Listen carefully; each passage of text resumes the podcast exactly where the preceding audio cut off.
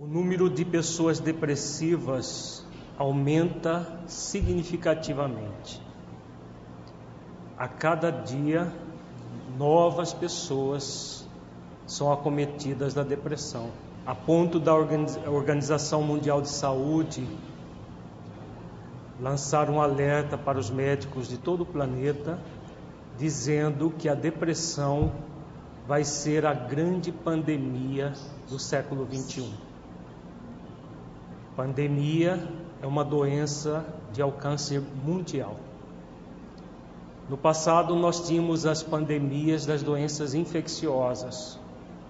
O avanço da medicina, o avanço da higiene, de uma série de recursos que a humanidade foi desenvolvendo, as doenças infecciosas foram sendo diminuídas e praticamente a grande parte do planeta tem sido praticamente suprimida.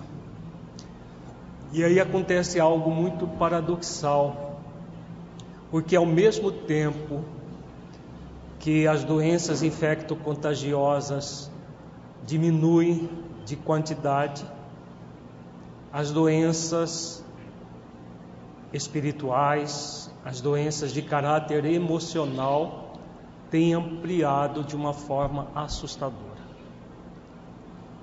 E aí nós nos perguntamos por que tem acontecido isso. Se antes nunca a humanidade passou por, por uma situação de progresso material como nós estamos vivendo em nossos dias. Cada vez mais o ser humano dispõe de conforto inimagináveis há 50 anos atrás, há 80, 100 anos atrás por que, que as doenças como a depressão, a ansiedade, a síndrome do pânico, dentre outras fobias, vêm aumentado significativamente. A resposta da doutrina espírita nos repassa com muito, muita propriedade.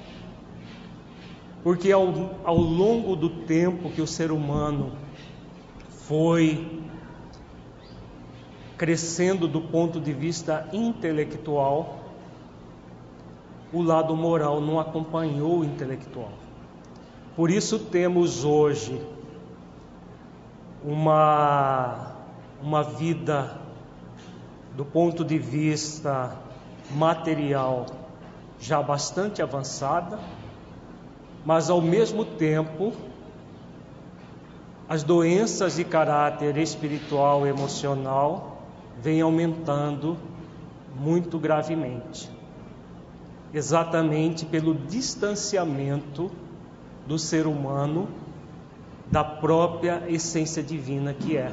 Não se distancia da essência divina que nós somos sem graves consequências.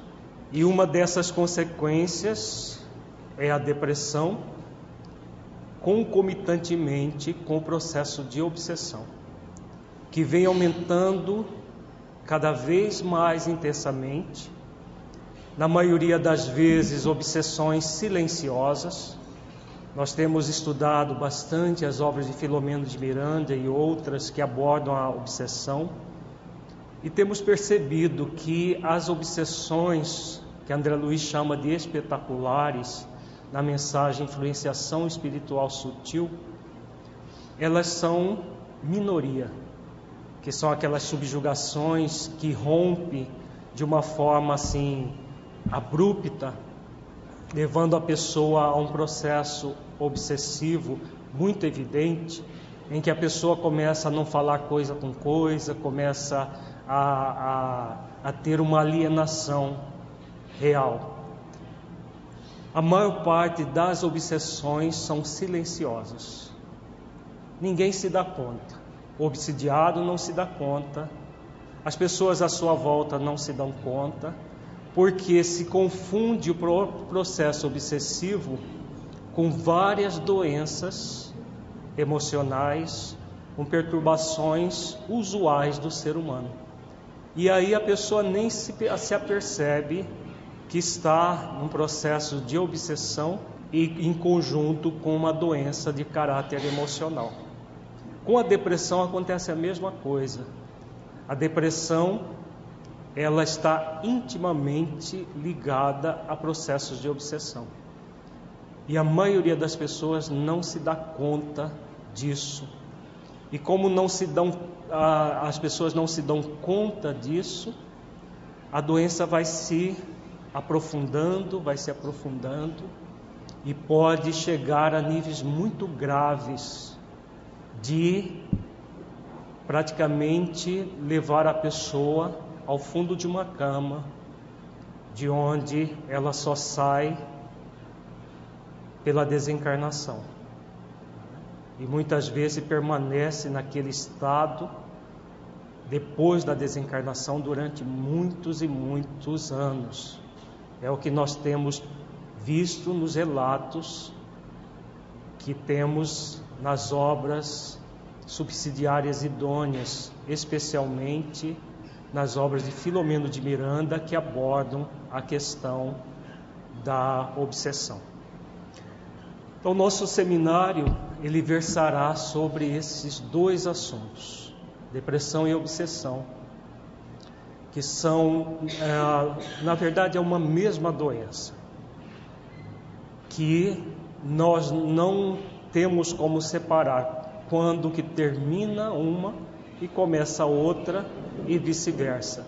Na verdade, todos os processos de doenças emocionais, depressão, é, ansiedade generalizada, transtorno do pânico, fobias, dentre outras, têm uma ligação muito intensa com as obsessões. Então não dá para separar uma situação da outra. Nós separamos apenas didaticamente.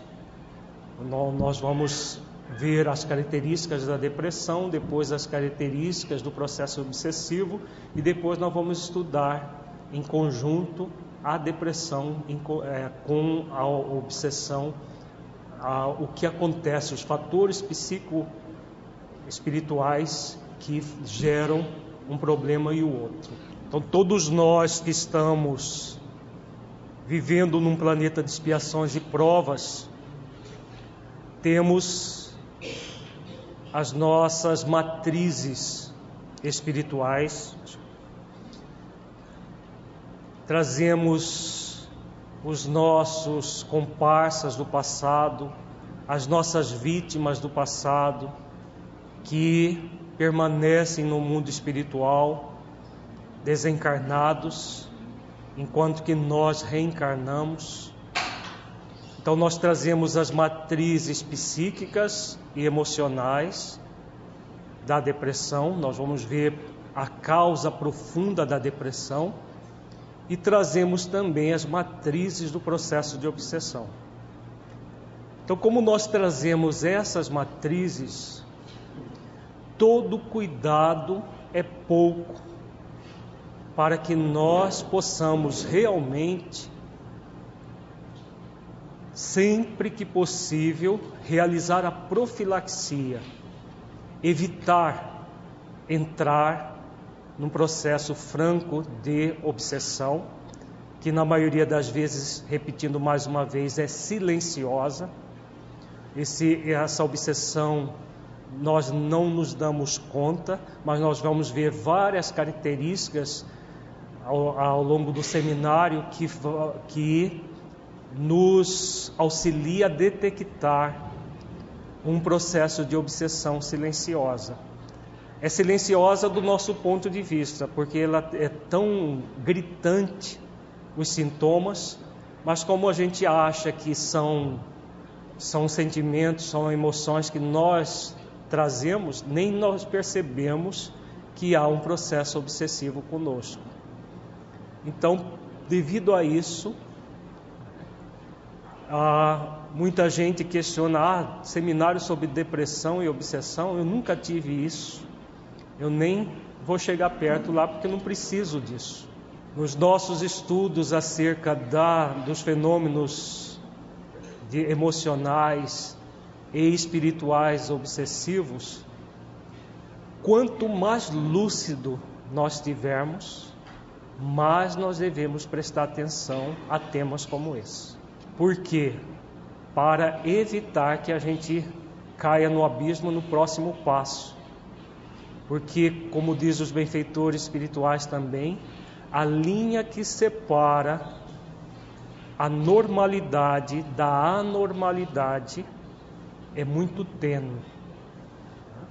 A linha que separa o equilíbrio emocional de um desequilíbrio emocional é muito tênue.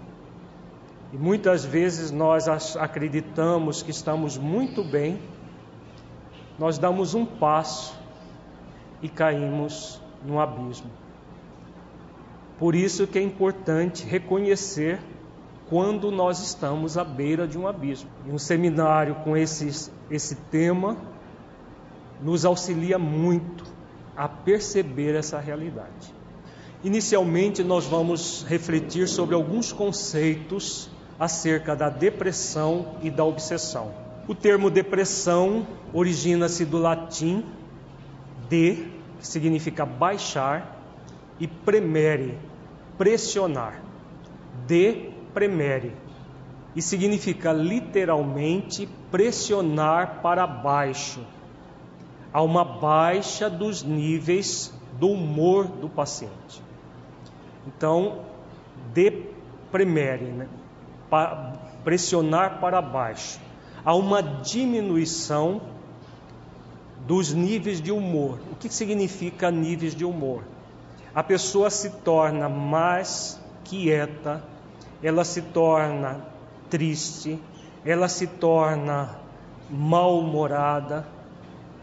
Então há toda uma diminuição, ou às vezes até quase que abolição do bom humor, da alegria, do bem-estar que a pessoa acaba por diminuir ou às vezes quase que abolir na própria vida, dependendo da intensidade do processo da depressão. A depressão é uma incapacidade de sentir prazer pela vida, que resulta na falta de vontade de viver, na vontade de sumir ou desaparecer.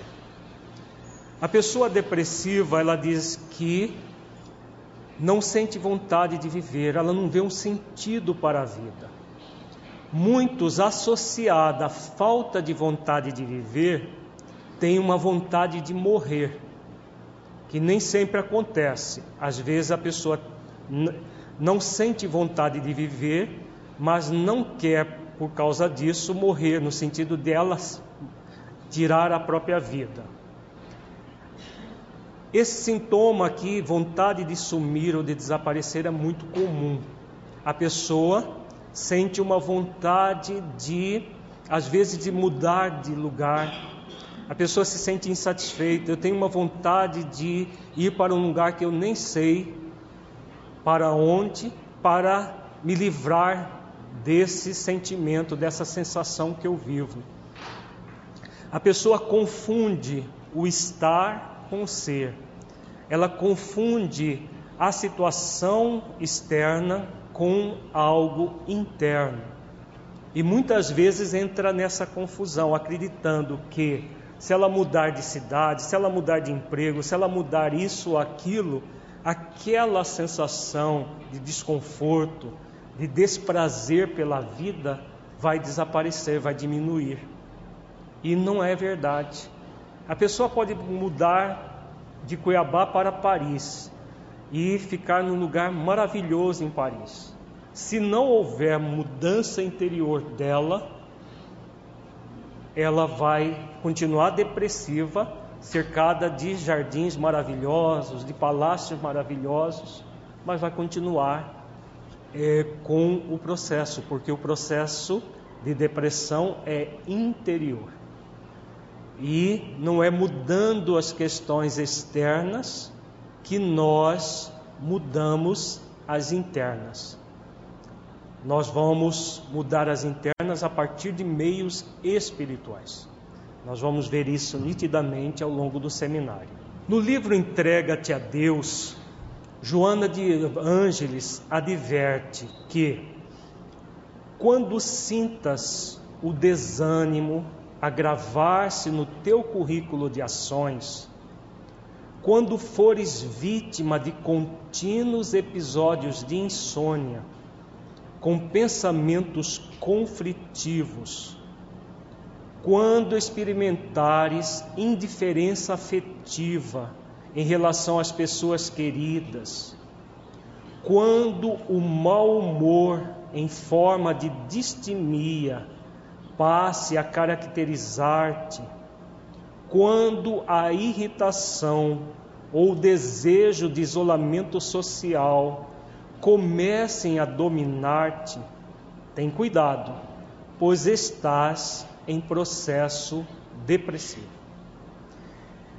Esse texto aqui de Joana de Ângeles é muito significativo, porque ela coloca aqui vários sintomas que a maioria das pessoas muitas vezes não se dão conta, só vão se dar conta quando eles exacerbam, quando eles aumentam de uma forma tão intensa que a pessoa já entra na franca doença. Então vejamos os termos sublinhados: desânimo. O desânimo é uma das características é, básicas da depressão. A pessoa começa com desânimo pequeno, porque muitas vezes a pessoa pensa que essas doenças elas já começam de uma forma intensa ela já começa gerando problemas que leva a pessoa já a um médico psiquiatra. Não é bem assim. Como é óbvio, mas as pessoas muitas vezes não percebem, todo e qualquer processo, seja mental, seja físico, começa aos poucos.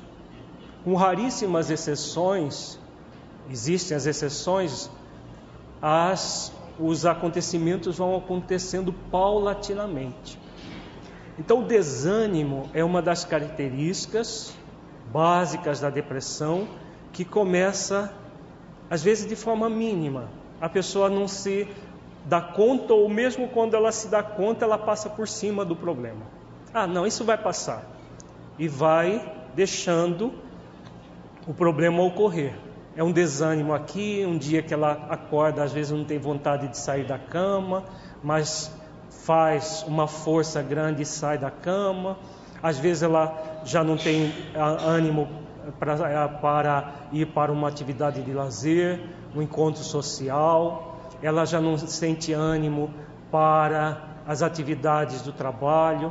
Ela começa a diminuir aquele ânimo que antes era comum nela, era usual, e começa a diminuir, diminuir.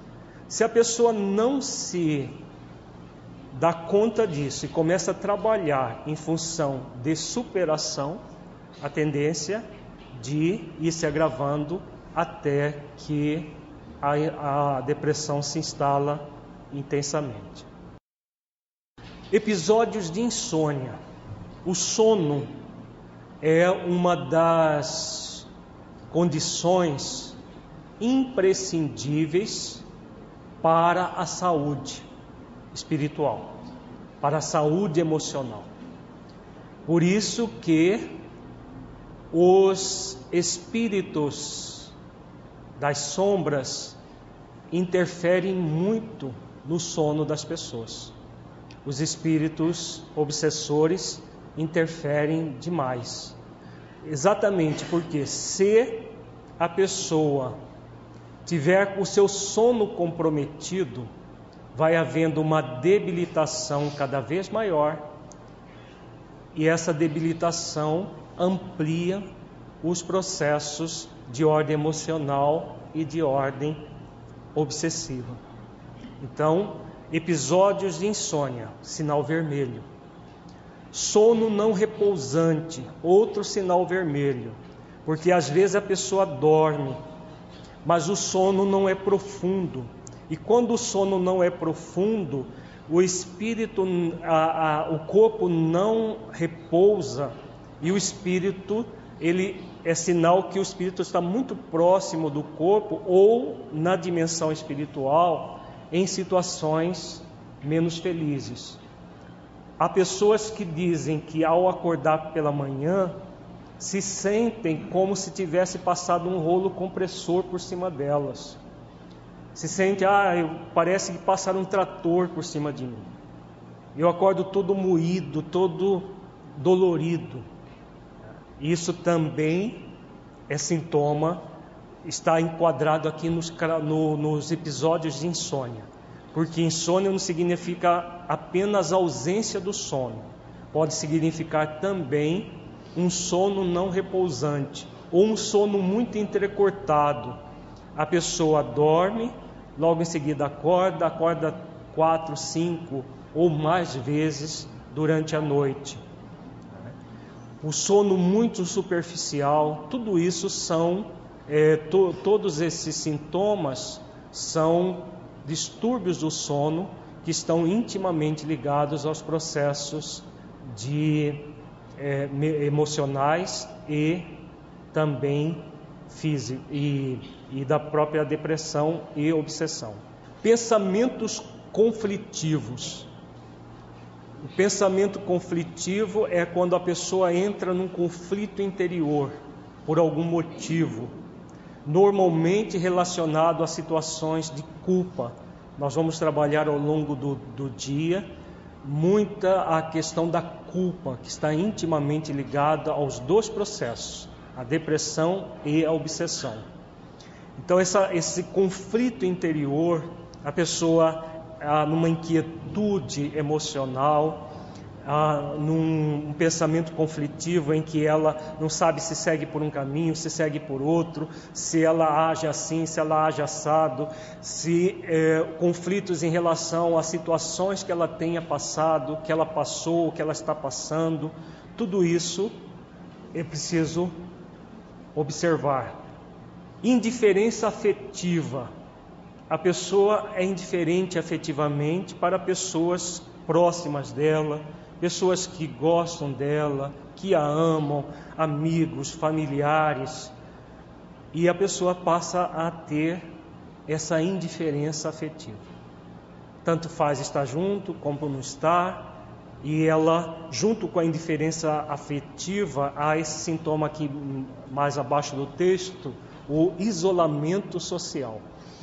Um desejo de isolamento cada vez maior a pessoa vai se sentindo indiferente aos afetos e deseja se isolar. Aí, tanto dos afetos quanto também daqueles é, companheiros de trabalho, pessoas da sociedade de modo geral. Os dois são intimamente ligados, porque a pessoa vai reduzindo a, a sua capacidade de expressar afeto tanto para consigo mesma quanto para com seu próximo. O mau humor, o mau humor em forma de distimia. Distimia é uma doença que é precursora do processo de depressão. A distimia significa o humor irritável. A pessoa está o tempo todo irritada. Acorda irritada, passa o dia irritada, qualquer coisa irrita a, a distimia, que esse mau humor constante, faz com que a pessoa bombardeie o seu cérebro, diminuindo a, a, a produção dos neurotransmissores, serotonina, noradrenalina e dopamina.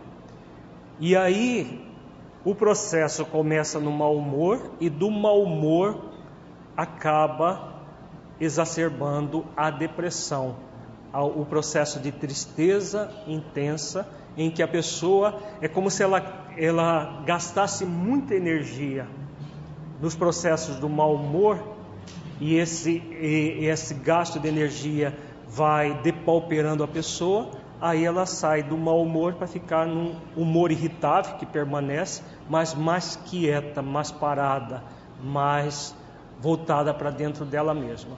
A distimia é um mau humor voltado para fora. A pessoa está o tempo todo irritada e reclamando de tudo e de todos, reclamando das pessoas, reclamando das coisas.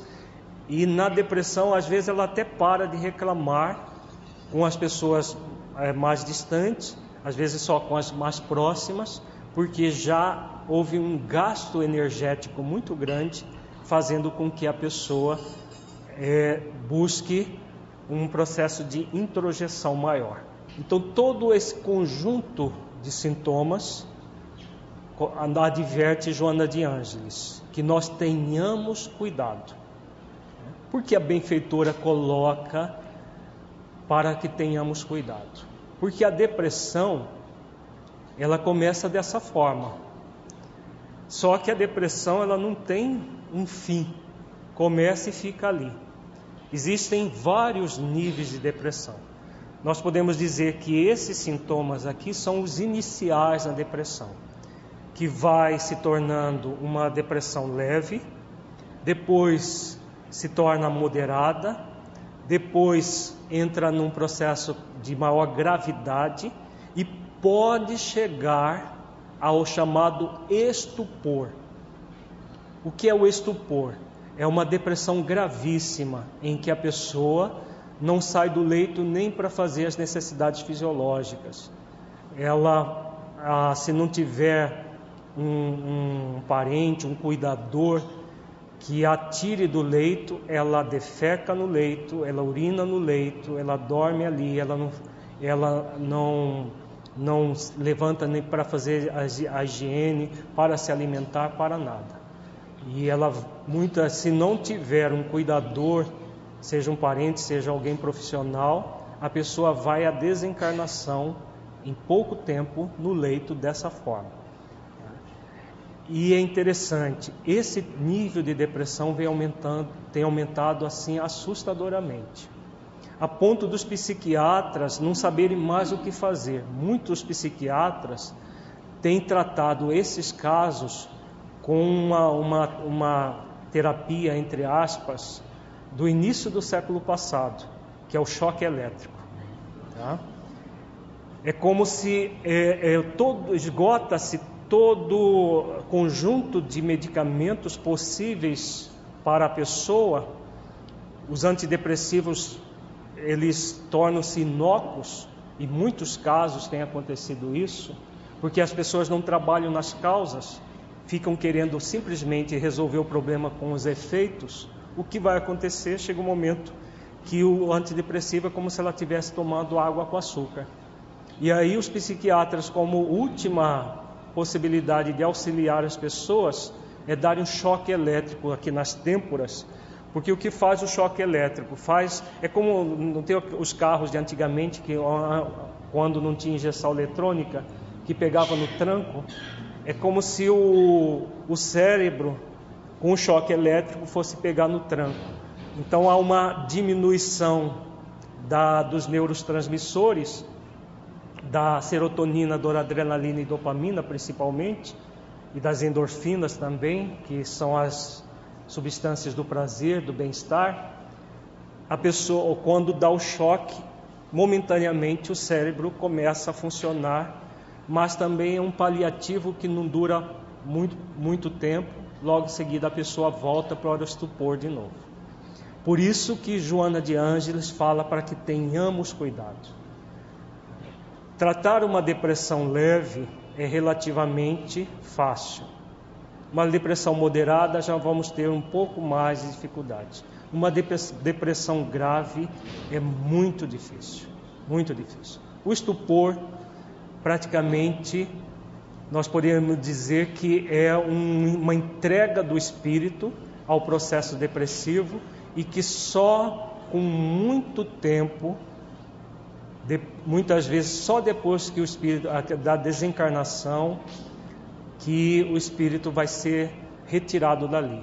No livro Tormentos da Obsessão há um caso que é o caso é, de um advogado, o irmão Evaldo, que Filomeno de Miranda é, trata do caso dele, que é um caso do estupor, que foi para a dimensão espiritual num processo de depressão gravíssimo permaneceu num, numa depressão grave a ponto dele criar um casulo energético que acabou sendo materializado por, pela, pelas substâncias do laboratório do mundo invisível e nesse casulo ele se refugiou. E os benfeitores precisaram fazer uma cirurgia para extraí-lo do casulo. Está todo descrito no livro Tormentos da Obsessão e no nosso livro Compilação Obsessão e Movimento Espírita também. Nós estudamos esse caso, está no livro, no, tanto no seminário Obsessão e Movimento Espírita, quanto no livro A Obsessão e o Movimento Espírita. Se o processo de depressão pode ser confundido com Alzheimer, não. Ele, é, é, pode ser para o leigo, alguns sintomas é, se parecem, mas é muito nítido. Na, na depressão, não há, há, um processo de diminuição da memória, até pela, pelo estado que a pessoa fica de debilidade energética, é, mas é um, uma situação passageira. No Alzheimer, a pessoa vai tendo esquecimentos cada vez mais intensos a ponto de é, começar a esquecer o próprio nome, esquecer ah, de quem são, os, ah, quem são os seus familiares, e é um processo degenerativo que vai se agravando ao longo do tempo, com características bem distintas. Há um, um aumento de um processo chamado de demência. Na, na, na depressão, os sintomas são bem mais leves e são fugazes. Às vezes a pessoa é, está bem, em outro momento é, não está, vai depender muito dela. E é claro, ele vai se agravando cada vez mais. Mas são duas entidades, um é um problema neurológico, espiritual e neurológico. A depressão é psicológico. É um processo psicológico e de caráter emocional se o isolamento social é, está ligado com a idade, se a pessoa tiver a tendência depressiva, sim. Tá? Por quê? A terceira idade, que é chamada eufemisticamente melhor idade, só que ninguém quer chegar nela, né? então é um eufemismo que se usa para disfarçar as realidades da vida as pessoas usam o termo melhor idade, que de melhor idade não tem nada, né? Porque vem as dores, vem uma série de acontecimentos que ninguém quer ter. Só que é uma realidade que todos nós somos convidados a passar. E é uma, é uma idade importante para o espírito. Não sair sassaricando por aí como essas propostas dos chamados clubes da melhor idade fazendo com que as pessoas de uma certa idade, a partir dos 60, 65, se tornem adolescentes de novo. Não tem que você está vivo, precisa de fazer isso, precisa de fazer aquilo, como se sentir vivo fosse um processo de euforia e não de alegria existencial. Há uma diferença muito grande entre euforia e alegria existencial. Aqueles que não cultivam ao longo da vida as questões do espírito, as questões profundas e necessárias para que nós tenhamos uma vida realmente boa e não uma boa vida, né, o bom vivan ou a boa vida que nem sempre é uma vida boa do ponto de vista espiritual. O que acontece? A terceira idade é um momento de colheita. Antes da desencarnação, a gente colhe aquilo que plantamos ao longo da nossa existência. Então, aqueles de nós que passamos por cima dos nossos sentimentos, das nossas emoções, não, não trabalhamos no autoconhecimento, não trabalhamos na superação de uma série de dificuldades que trazemos, quando é que nós vamos colher? Na terceira idade. Aí a pessoa que tinha uma tendência depressiva e não cuidou dessa tendência, na terceira idade ela vem de forma muito intensa. Aí a pessoa quer se isolar, ela quer, ela quer ficar no canto dela, isso tudo é depressão.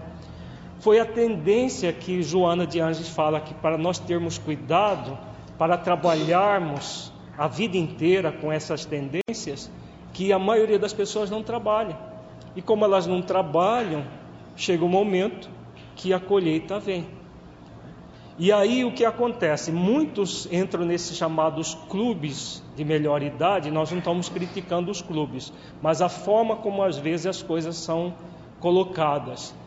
Em vez de serem clubes para que o, o idoso possa é, se ocupar com atividades próprias da idade, atividades de reflexão, atividades em relação à própria vida do ponto de vista espiritual, porque todos nós somos espíritos, mas como a maioria das pessoas cultiva o material como se nós fôssemos seres materiais e não seres espirituais, esses clubes colocam as pessoas que estão no processo de isolamento para atividades eufóricas.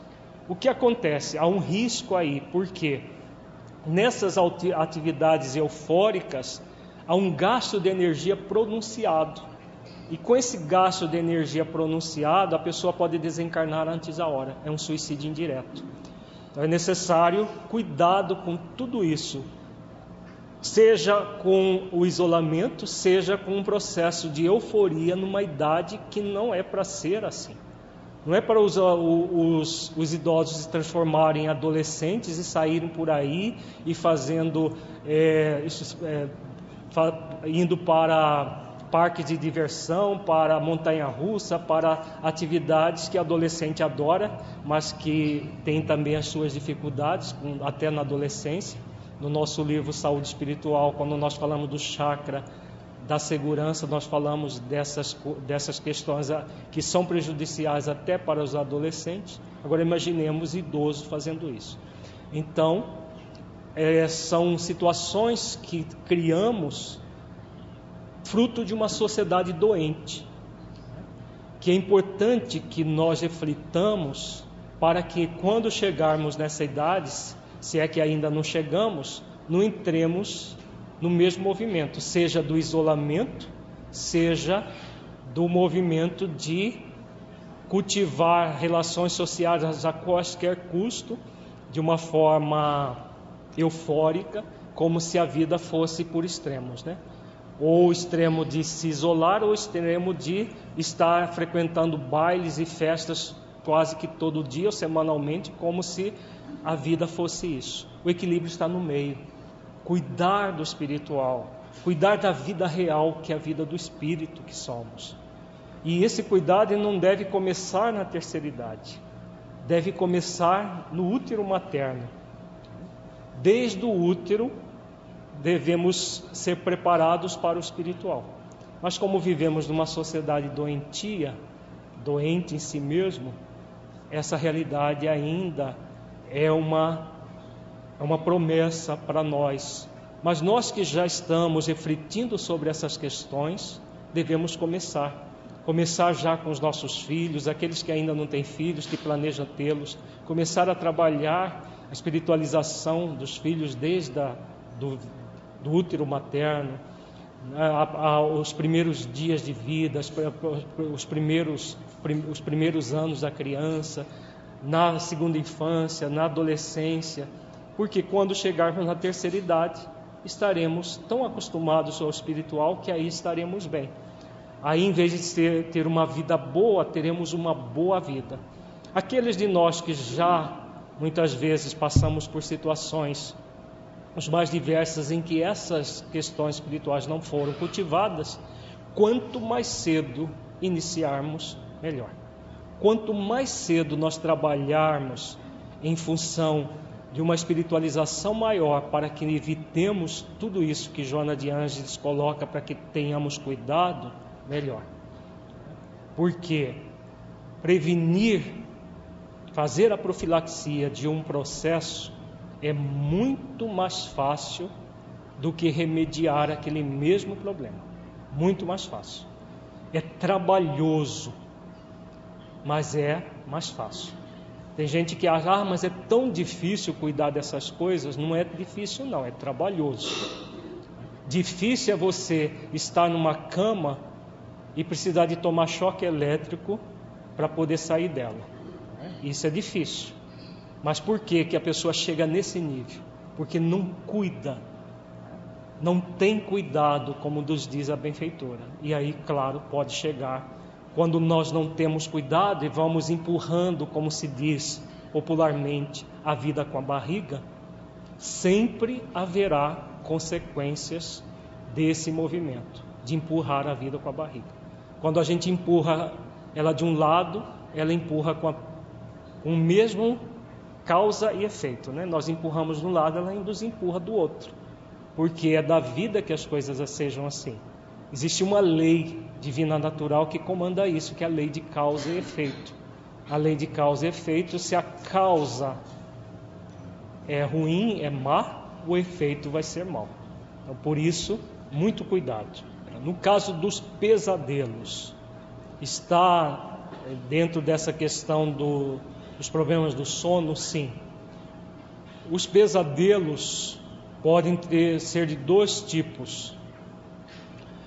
Podem ser é, flashes do nosso próprio passado espiritual, assomando a consciência ou a subconsciência, do nível profundo para a subconsciência e às vezes até para a consciência, em que a pessoa traz aquele conteúdo do passado, muitas vezes é, num, quando ela, está num, num, processo de autoconhecimento e de autotransformação, muitas vezes vem esses conteúdos para que ela possa trabalhar. Essas situações são esporádicas, são pontuais e tem uma característica de não gerar um estado de pavor, não gera um, um desequilíbrio, porque ao contrário, é um processo de superação do desequilíbrio. A pessoa está num, num trabalho de autoconhecimento e autotransformação, e aí as situações que estavam ocultas no seu eu profundo vão externalizando para serem trabalhadas.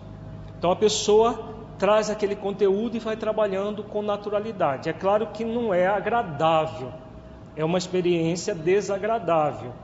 Agora, é uma experiência benéfica, desagradável, mas benéfica. Mas a maioria dos pesadelos não tem essa característica, porque são poucas as pessoas que estão fazendo o trabalho de autoconhecimento e de autotransformação. A grande maioria faz exatamente o contrário, faz um trabalho de repressão de si mesmo, porque não quer enxergar uma série de coisas que a pessoa finge que não existe. É mais cômodo nós ocultarmos de nós mesmos as nossas mazelas, colocando embaixo do tapete a sujeira acreditando que ao colocar embaixo do, do, da sujeira, a gente sabe que não some, mas pelo menos visitas não vêm, né? E aí a pessoa entra no movimento que é mais usual de repressão de sentimentos para, entre aspas, viver socialmente de uma forma mais agradável. E aí todas as vezes que nós fazemos isso, o que, que acontece? Nós ampliamos os plugs mentais que trazemos aos processos de obsessão. E como nós dissemos, os espíritos utilizam muito do sono das pessoas para perturbarem-nos. Como eles usam do sono para perturbar, eles vão muitas vezes projetar na mente da pessoa episódios é, de é, perseguições, ou as perseguirão, de fato, com elas desdobradas do corpo. Isso acontece. A pessoa, quando o nosso corpo dorme, só o corpo dorme, o espírito não dorme, há um desdobramento do espírito do corpo. E como há esse processo de repressão de sentimentos, na dimensão espiritual dá para reprimir sentimentos, gente? O que vocês acham? Não. E aí a pessoa, na dimensão espiritual, ela é toda reprimidinha aqui, no mundo físico. Na dimensão espiritual, ela escancara as suas mazelas e não tem como disfarçar. E os espíritos sabem disso e vão pegar os pontos onde ela tem as tendências. E aí é desdobrada do corpo, no, fora do corpo, eles perseguem. Então aqueles pesadelos da pessoa sonhar perseguida, sonhar que é, corre, corre, corre e tem alguém atrás dela, tem um, um monstro atrás dela, esses pesadelos são reais. Não são fruto da imaginação. Ah, estou vendo muito filme de terror. Tem gente que nem nunca assiste filme de terror e tem essas perseguições igual filme, filme de, de terror. Por quê? Porque são perseguições reais que acontecem com a pessoa desdobrada do corpo físico. Outras vezes os espíritos utilizam da técnica da hipnose. Eles eh, projetam na mente da pessoa situações que ela já passou, por exemplo, suicídios que ela já passou por uma, um episódio de se jogar de uma altura. Então a pessoa sonha que está caindo num precipício enorme. Muitas vezes são projeções dos espíritos que nos conhecem a, a, a nossa intimidade e projetam na nossa mente aquilo. Não necessariamente que a pessoa está caindo, mas ela se sente caindo. E como ela se sente caindo, as emoções equivalem. Então, as emoções vão ser as mesmas de como se ela estivesse caindo. Então, ela revive aquilo. É como se houvesse um processo de regressão de memória hipnótico. E aí a pessoa tem aquele acorda com aquela sensação de pavor enorme. Então, a, quando surge com os pesadelos um sentimento de pavor, uma sensação de que ela realmente foi perseguida, a pessoa acorda com taquicardia. Tudo isso está no rol dos processos de obsessão. Não é aquele primeiro processo de assomar do, do, do subconsciente para o consciente para que a pessoa trabalhe. O bruxismo, o apertar os dentes. Jesus fala várias vezes que para aqueles que não buscarem o reino de Deus e a sua justiça, o reino dos céus e a sua justiça, haverá pranto e ranger de dentes. Essa é uma metáfora que cada vez mais é menos metafórica. Por quê? É, um, é uma figura, realmente. O pranto e o ranger de dentes significa sofrimento. Que as pessoas que não buscarem se espiritualizar, não buscarem se aprofundar, nas questões mais importantes da vida acabam passando. Agora, o ranger de dentes, como ele está intimamente ligado aos fatores emocionais, os dentistas, e aqui nós vemos vários, nós sabemos que eles estão tendo cada vez mais trabalho com pessoas que rangem os dentes a vida a, a noite inteira. A ponto alguns de gastarem os dentes, não é, Ângelo? Chega de gastar os dentes e ficar quase próximo da, da, da raiz ali do, do. Porque range tanto, aperta tanto a mandíbula, e esse apertar da mandíbula significa o quê? Ansiedade, inquietude, um sono não repousante. Porque quando o sono repousante é repousante, a pessoa baba. Já babaram de, de dormir? A boca abre assim tão relaxada que a pessoa baba. A pessoa que baba não é que ela está ficando dão, não. É um sono profundo e repousante. Quanto mais você babar no sono, melhor. Né? Tem gente que não gosta de babar durante o sono, mas se você babar, ótimo. Relaxou tanto a musculatura que, como a, a saliva não, ela não para de, de, de produzir, a, e aí a boca fica tão relaxada que a pessoa começa a babar a saliva. Agora, quem está com trancado, não baba, porque não tem nem, nem espaço para a saliva sair. Às vezes a pessoa é, tranca tanto a mandíbula que fica cerrada mesmo, e aí não há espaço para isso. Isso significa um sono torturado.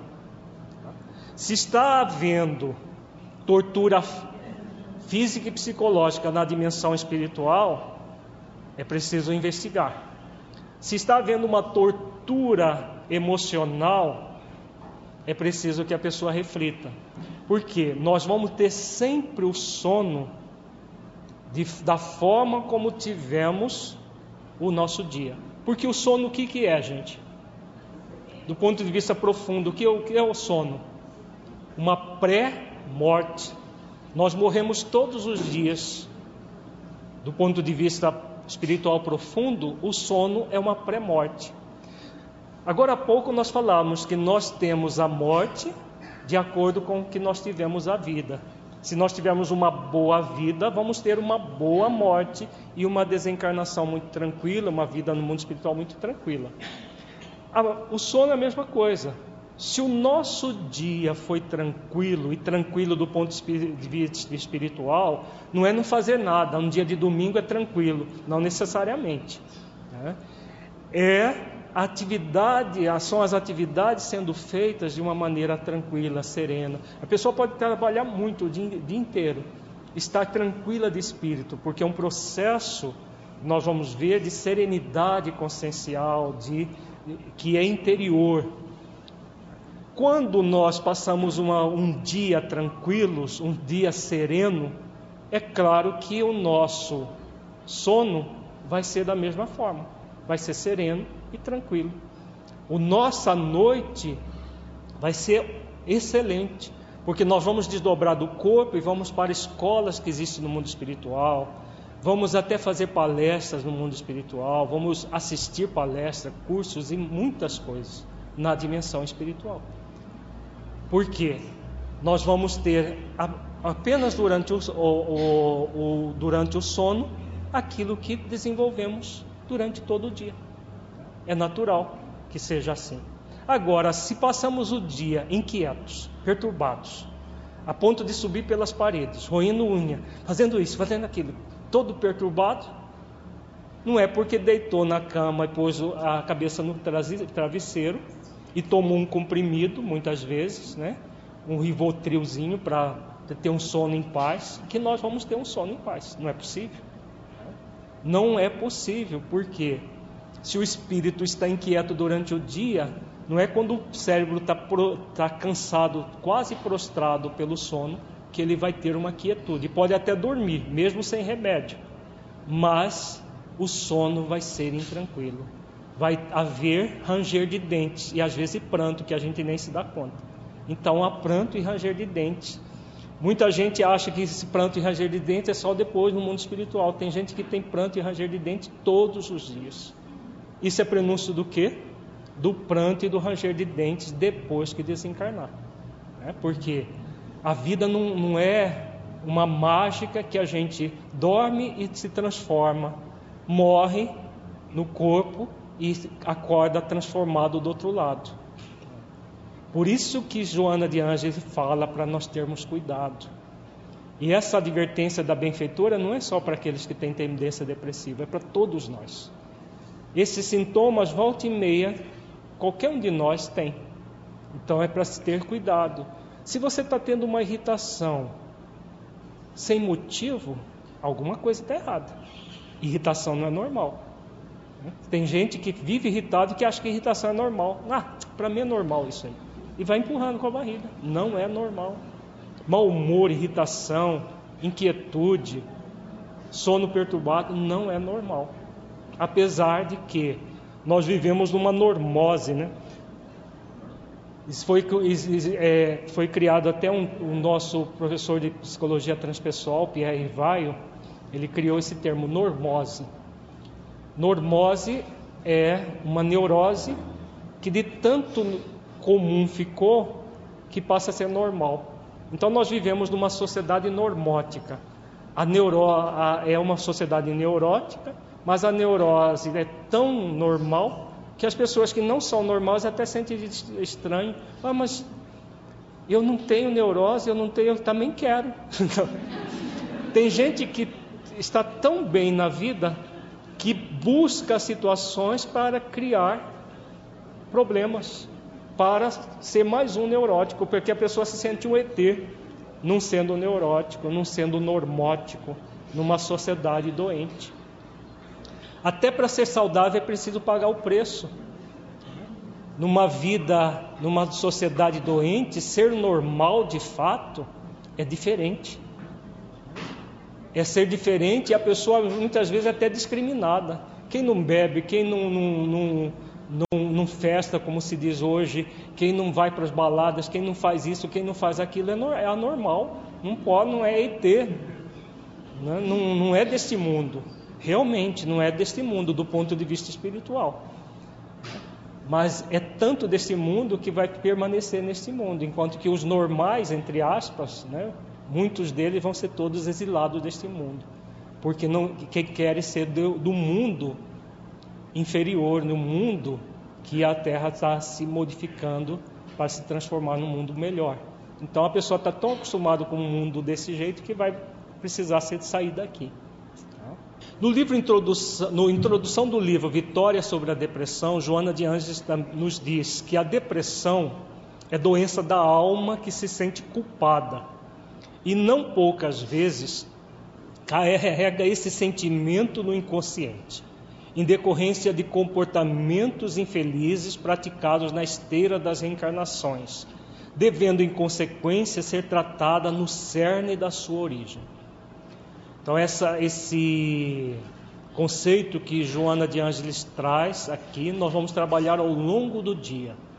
O processo de culpa e o processo de libertação da culpa, fundamental para que nós nos libertemos tanto da depressão quanto da obsessão.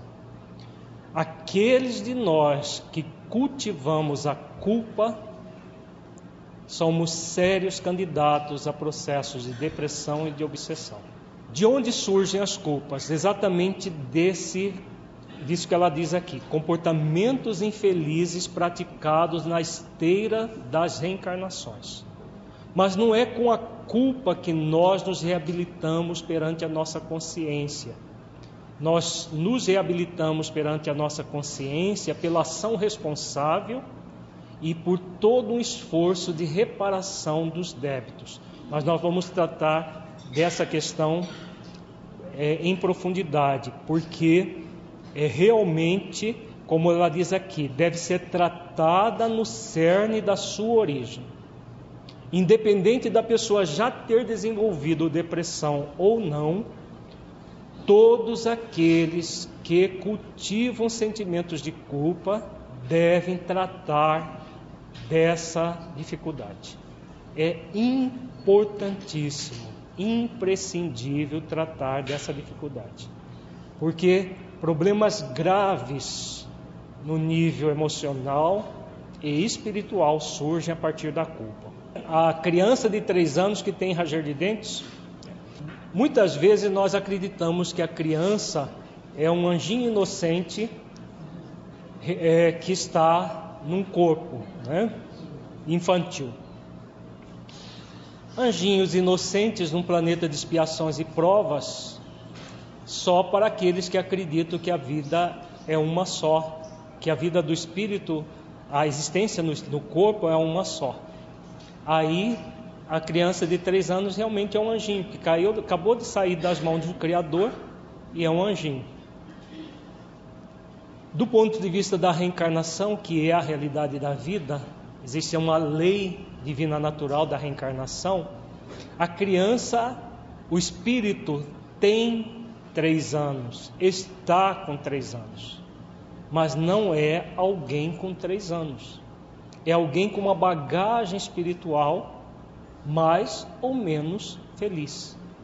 Então existem crianças de três anos que têm depressão, porque já nasceram assim, já vieram da dimensão espiritual doente.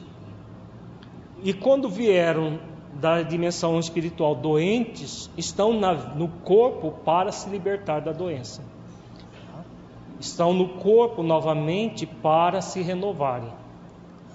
Então, quando processos como esse, insônia, às vezes a criança não dorme, chora a noite inteira, tudo isso são processos de obsessão e de é, do, doenças espirituais que a criança já nasceu com isso. No livro Sexo e Obsessão, existe um capítulo que fala sobre a obsessão na infância. Recomendamos a leitura desse capítulo para aqueles pais ou, ou, familiares que têm alguma criança com problemas de ranger de dentes, problemas de sono é, perturbado, porque nesse capítulo Filomeno de Miranda aborda exatamente todas essas questões e como tratar dessas questões. Além de todos os fatores que a desencadeiam, o Espiritismo coube a nobre tarefa de demonstrar que também existem outras causas, as de natureza espiritual, contribuindo para o surgimento e manutenção da problemática na área da saúde, que se traduzem como transtornos obsessivos de grave incidência. Então, aqui também Joana faz a referência entre os processos de depressão e os transtornos obsessivos, que coube ao Espiritismo desvendar os processos obsessivos que a maioria dos, dos psiquiatras desconhece totalmente. A psiquiatria, assim como a psicologia, ainda no mundo, no, no nosso mundo, são muito materialistas ainda e, por serem materialistas, tratam doenças espirituais de forma material. Por isso, os resultados são pífios. Temos poucos resultados efetivos no tratamento dessas doenças, porque as causas da doença não são trabalhadas. Por isso, a necessidade de levar o conhecimento das questões espirituais para as, as ciências da psiquiatria e da psicologia. Porque, situando-se na mesma faixa do, de desenvolvimento afetivo, suas vítimas que o não perdoaram, permanecendo na erraticidade e reencontrando, reinvestem com fúria contra sua paz, na desenfreada loucura da perseguição insana, em que também se comprometem, dando lugar aos lamentáveis processos de depressão por interferência obsessiva. Então vejamos tudo que nós já falamos sobre a depressão, diz a benfeitora, que podem ser causados por processos de interferência obsessiva. Ela diz, daqui a pouco nós vamos ao texto, que não há nenhum caso de, de depressão que não haja também de obsessão. E podemos, é, estudamos já psiquismo humano há mais de 30 anos, podemos dizer com toda certeza: não há nenhuma doença de caráter emocional que não haja também processos de obsessão. Como nós estamos dizendo, são processos de obsessão silenciosa, que a pessoa não se dá conta que está em obsessão, mas não é por causa disso que ela não exista.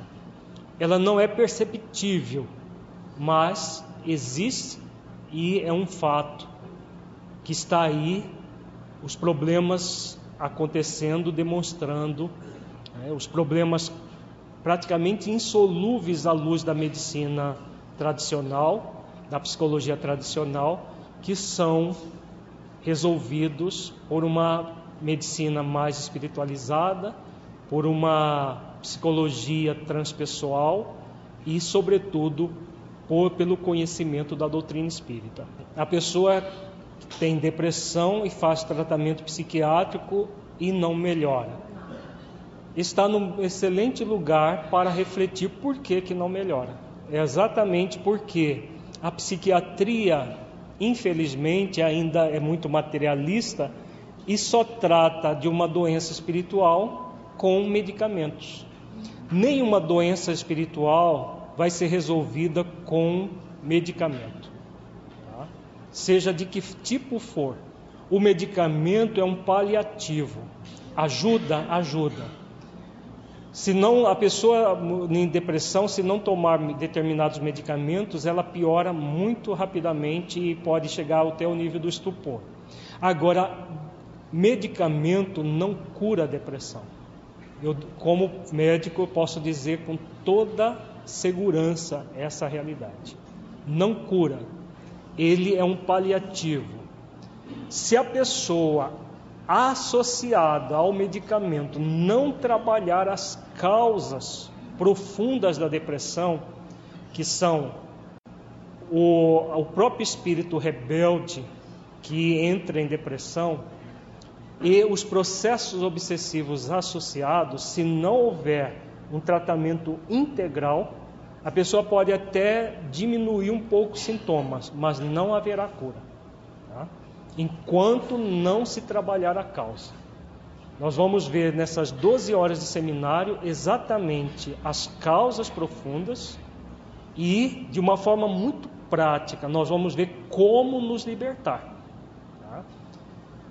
E, principalmente, como não entrar. Porque aqueles que não têm depressão, não, não precisa ficar muito alegrinhos também, não. Porque quem não tem, traz a tendência. Nós vamos ver muito claro por que, que nós trazemos a tendência. Porque a tendência é espiritual. Ah, eu não tenho. Não tem ainda. Se não trabalhar nas causas profundas para evitar a doença, pode ter depressão ou pode ter uma outra qualquer do cardápio. Existe um cardápio enorme que a gente pode escolher: depressão, ansiedade generalizada, síndrome do pânico, é, fobias, né? uma, uma série de doenças possíveis de nós desenvolvermos se nós não cuidarmos do mais importante, que são as questões espirituais. Então, aqueles que não têm, preste atenção em tudo que for colocado. Os que já têm, preste mais atenção ainda para trabalhar as causas. Não pare o seu tratamento psiquiátrico, que não devemos parar. Mas associado ao tratamento psiquiátrico, psicológico que estivermos fazendo, façamos o trabalho profundo de tratar as causas da doença. É o que Joana de Ângeles recomenda, é o que Filomeno de Miranda recomenda, é o que todos os benfeitores espirituais recomendam. O conceito de erraticidade. Erraticidade é a dimensão espiritual. É onde ficam os espíritos errantes, que por uma associação e comparação nós associamos a erro, não é? Errante é aquele que erra. Aqui está num estado transitório, que perambula para lá e para cá. Então está errante. Então a erraticidade é a dimensão espiritual onde é, todos nós vamos depois que desencarnar. Só não é espírito errante o espírito que alcançou o nível de pureza espiritual, que não precisa mais reencarnar. Enquanto nós precisarmos reencarnar, nós estaremos na condição de errantes e, quando desencarnamos, passamos para a erraticidade, que também é, é chamado de espiritualidade ou dimensão espiritual. Isso que é erraticidade. Se a pessoa depressiva tem ânimo para trabalhar ou só fica deitada, depende da, da gravidade da depressão. Ela pode ser leve, moderada ou grave. Enquanto ela for leve ou moderada, a pessoa faz força de trabalhar e vai trabalhar, tá? Mas forçado. Não é um processo natural, ela precisa forçar até para sair da cama diariamente. Se forçar ou se esforçar. A maioria se força, porque são poucos aqueles que entendem o conceito do esforço. Tá? A pessoa com depressão grave, se não for trabalhada, ela pode às vezes não querer nem sair do, do próprio quarto. Tá? Pergunta se a pessoa deve parar de fazer o tratamento é, psiquiátrico e fazer só o tratamento espiritual. Eu acabei de falar exatamente o contrário. Que a pessoa não deve parar o tratamento psiquiátrico e psicológico mas ao mesmo tempo que faz o tratamento psiquiátrico e psicológico, deve trabalhar nas causas espirituais, para que realmente a doença seja curada e não paliada. Porque o paliativo chega um momento que ele começa a não funcionar também, porque o cérebro acostuma com as drogas psicotrópicas e os médicos o que, que eles fazem? Vão aumentando a dose vai aumentando a dose. Só que chega um momento que a dose, principalmente psicotrópicos, aliás, todo medicamento alopático tem isso, ele chega a um momento que ele se torna tóxico. Em vez de curar, ele mata.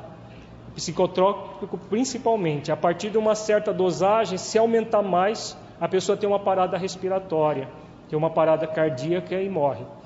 Então, é limitado esse processo. Como é limitado, é preciso que a pessoa cuide das causas, porque vai chegar um momento que não vai ter mais medicamento. É o que tem acontecido, que nós falamos lá do tratamento com eletrochoque. Chega um momento que já se esgotou tudo que se tem e não funciona, ou funciona tão parcial que a pessoa não sai daquilo. Aí estão dando choque nas têmporas para que a pessoa possa, pelo menos, sair da cama. Se a depressão pode ser hereditária, sim.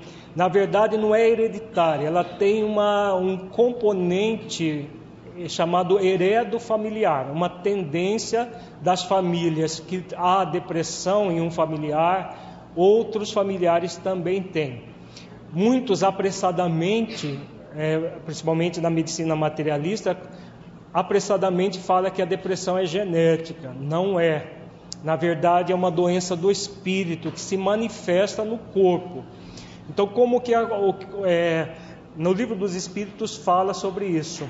Nós vamos nascer no ambiente propício às provações nossas.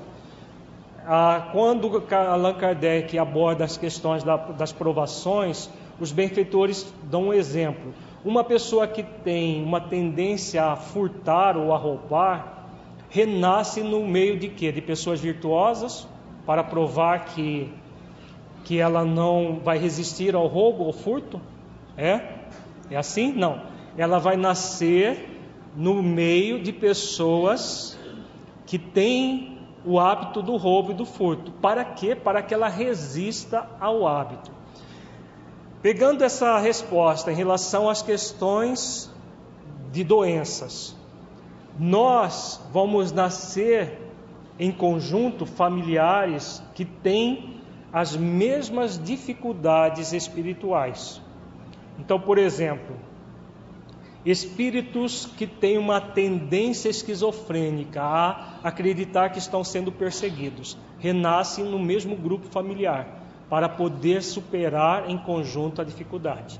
Espíritos que é, se comprometeram muito no passado, produzindo as matrizes de um processo depressivo, vão renascer juntos para que cresçam em conjunto. Não é para que adoeçam em conjunto como costuma se fazer, né? Porque as pessoas não se é, esforçam para mudar os problemas que trazem e aí adoecem a família inteira. Não é para isso.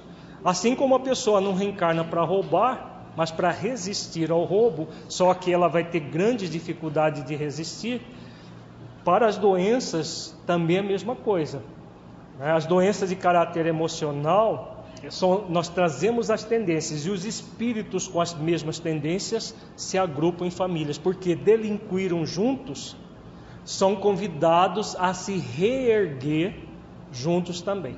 Então, ela tem um componente familiar, mas não é hereditário do ponto de vista do que nós acreditamos que é hereditário. Por exemplo, doença é, genética, uma síndrome genética, um, por exemplo, a síndrome de Down, que é um, a pessoa tem um cromossoma 21 a mais. Essa é uma doença genética. A depressão, ela tem um componente genético, mas é uma doença do espírito que vai se manifestar no corpo. Se há uma diferença entre transtornos obsessivos e pensamento obsessivo, o transtorno obsessivo é um processo de obsessão, seja da própria pessoa se obsidiando, de um espírito desencarnado, desencarnado a obsidiando, ou de um encarnado obsidiando ou desencarnado, que também acontece. Ou encarnados que se obsidiam também. Encarnado com encarnado. O pensamento obsessivo pode ser ah, um pensamento de uma doença chamada transtorno obsessivo compulsivo, em que a pessoa tem pensamentos obsessivos. está íntima, como toda e qualquer doença emocional, está intimamente ligado aos processos de obsessão também.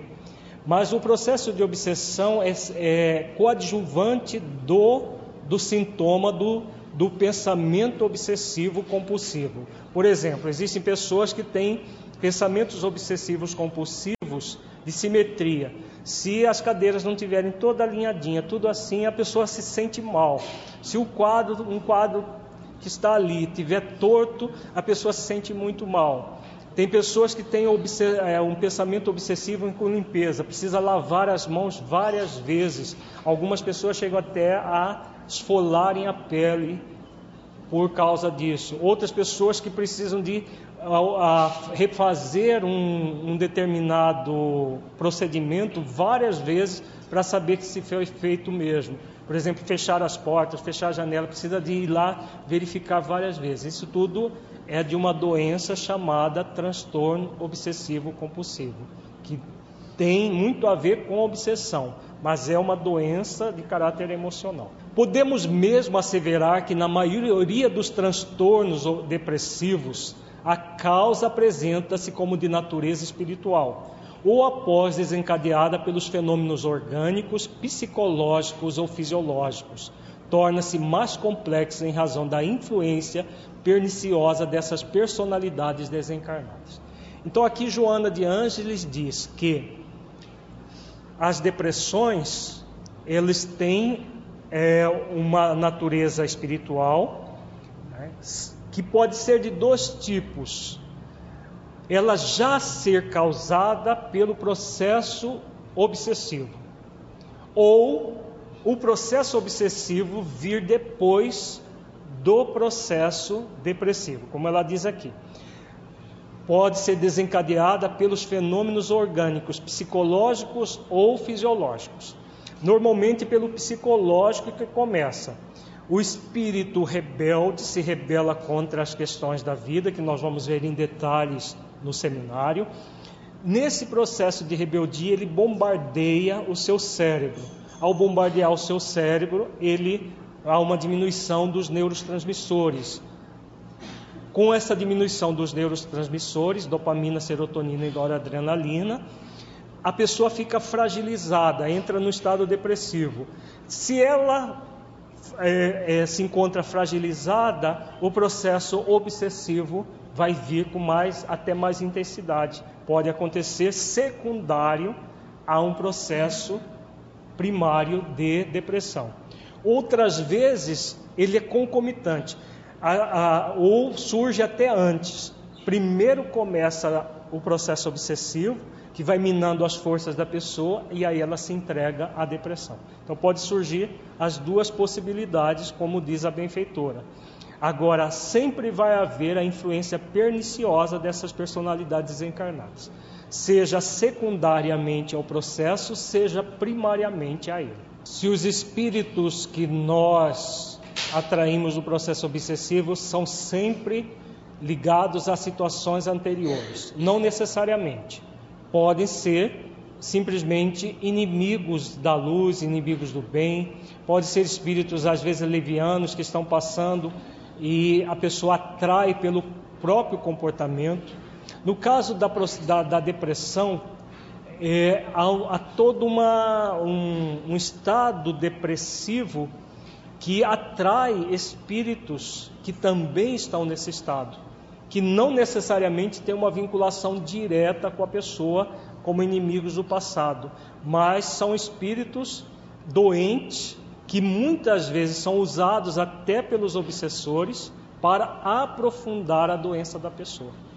Eles são trazidos, às vezes são colocados no, no lar das pessoas, não tem vinculação com elas diretamente, mas acabam é, é, criando uma, uma simbiose Existe a pessoa depressiva ou o espírito deprimido, e aí a retroalimenta. As energias de um vão retroalimentar as energias do outro. E esses necessariamente não têm uma vinculação, não é necessário que eles tenham uma vinculação com a pessoa do passado, mas são utilizados por aqueles que têm. É porque os espíritos têm muitas técnicas de obsessão, nós vamos ver algumas delas, que eles usam de todos os expedientes possíveis. Um deles é esse: levar espíritos doentes para os nossos lares, para que, com aquela energia morbífica que esses espíritos irradiam, espíritos, por exemplo, que desencarnaram num estado de estupor. Eles não são porque desencarnaram assim que de repente, só porque desencarnaram assim, vão ser levados para hospitais do mundo espiritual e serem tratados. Vai depender. De, é, com, normalmente esses casos são suicídios indiretos. Então o espírito ele vai continuar em estupor. Um espírito em estupor levado para um lar de uma pessoa invigilante gera problemas graves para a pessoa. Problemas graves. Só a simples presença do espírito. Tá? Para pessoas invigilantes, nós estamos falando aqui de pessoas que não fazem esforços de autotransformação.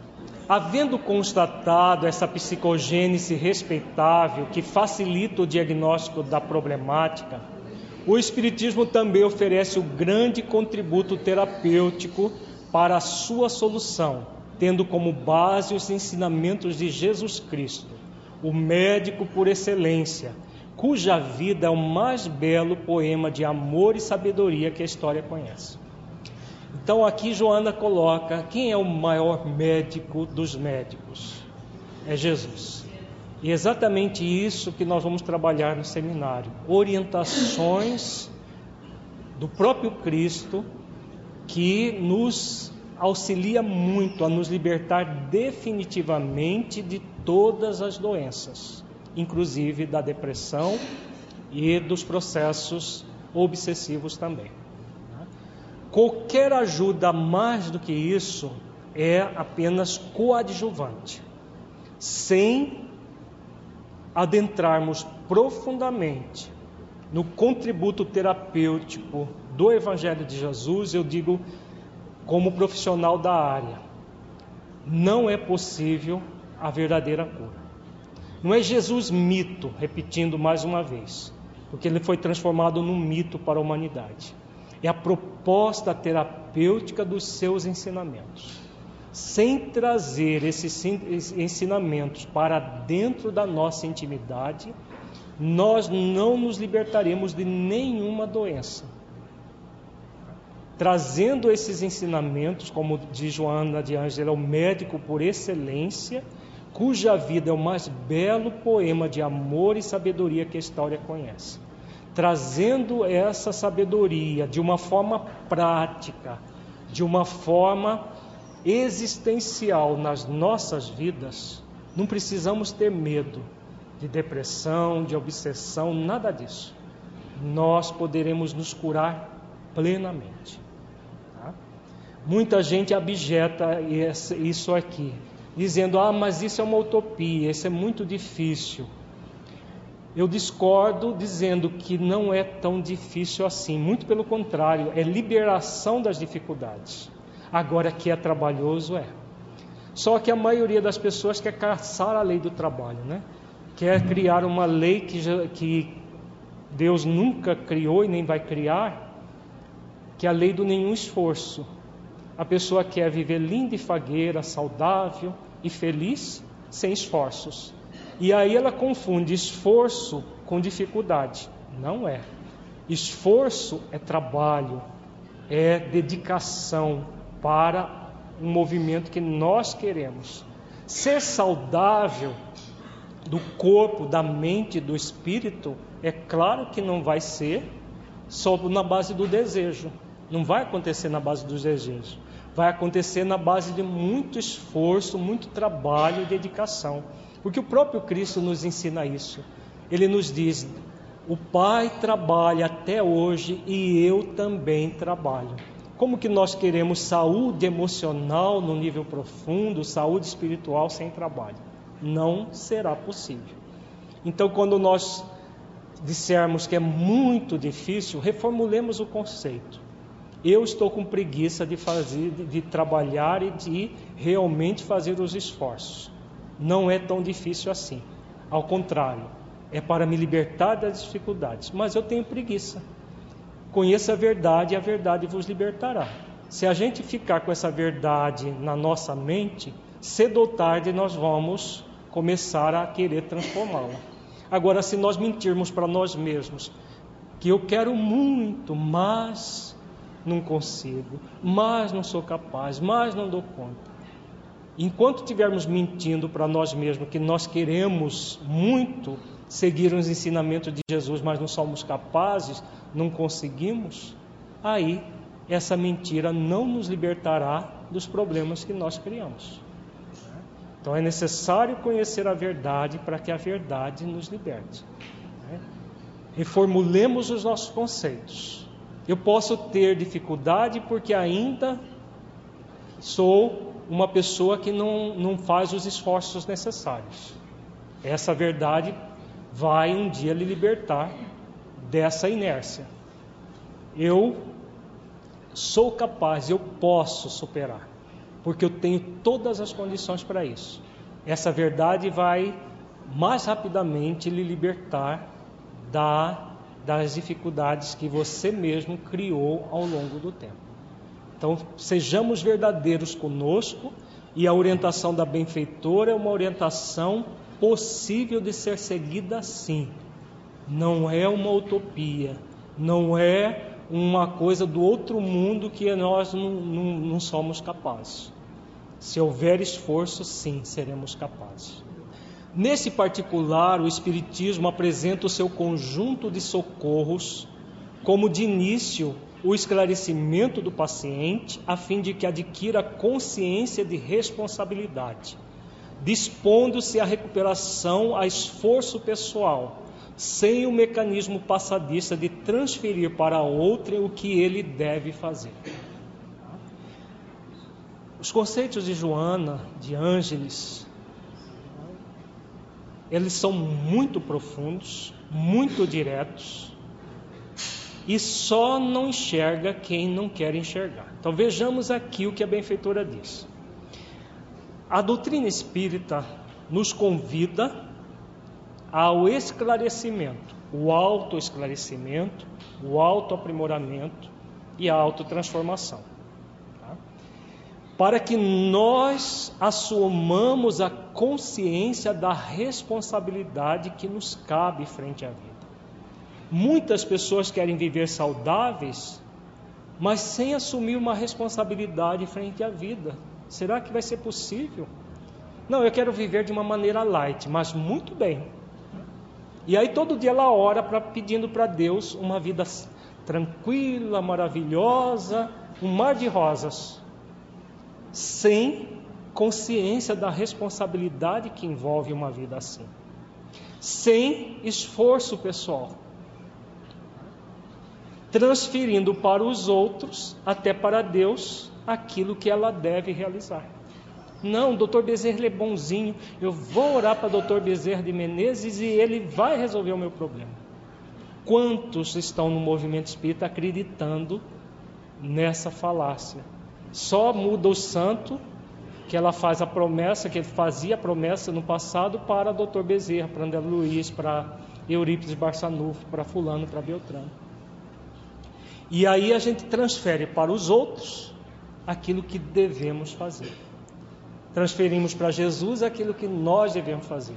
Transferimos para Deus aquilo que nós somos convidados a fazer. Enquanto estivermos nessa atitude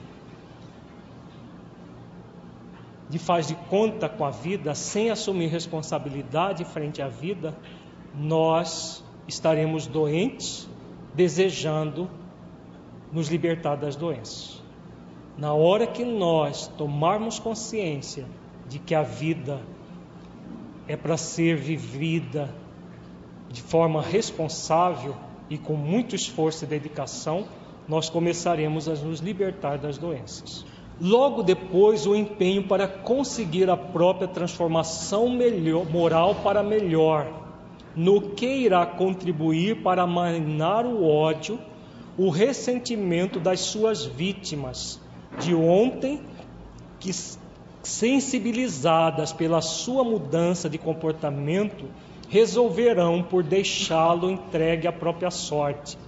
Em seguida, o hábito saudável da oração, dos bons pensamentos através de leituras edificantes, dos diálogos que enriquecem o ser interior, da fluidoterapia, passes, água fluidificada, desobsessão sem a sua presença.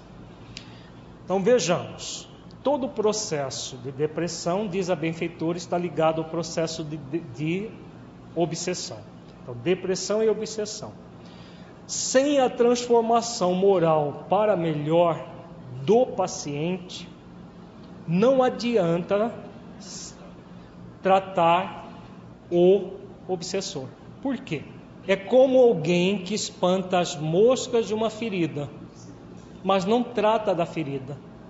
Não passa água oxigenada, tira todo o pus, passa depois um antisséptico adequado, coloca uma proteção.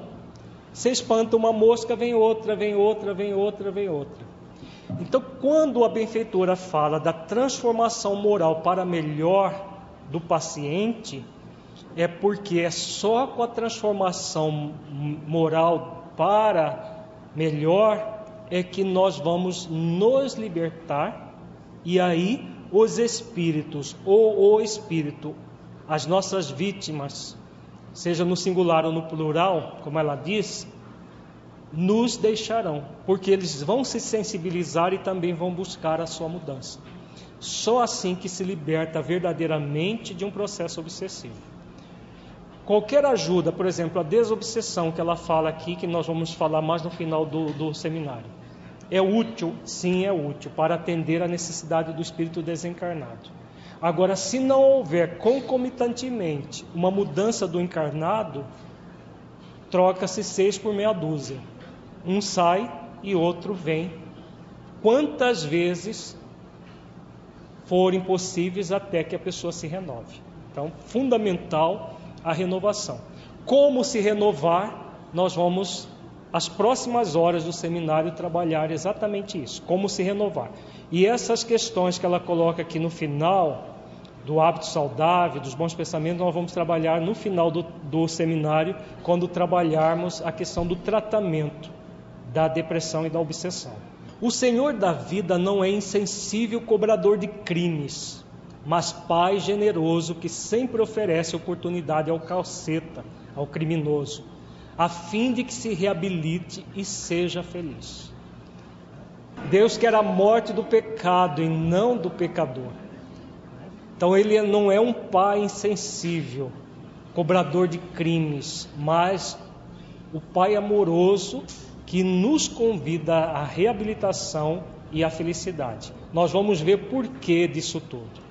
A saúde é, portanto, o estado ideal do espírito que se descobriu a si mesmo e se identifica com o cosmo, nele inserido em clima de harmonia.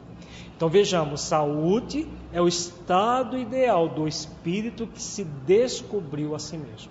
Sem o autodescobrimento, o autoconhecimento e a autotransformação que se segue ao trabalho de autoconhecimento, não há espaço para a saúde. Não é possível obter saúde fugindo de si mesmo, num processo de ilusão, de auto-engano. Só se autodescobrindo realmente. No livro Entrega-te a Deus, Joana de Ângeles diz que na raiz do transtorno depressivo existe sempre uma psicogênese de natureza espiritual de caráter obsessivo, resultante da infeliz conduta anterior da atual vítima, razão pela qual as psicoterapias do amor, da prece, da caridade, da paciência e da resignação tornam-se indispensáveis.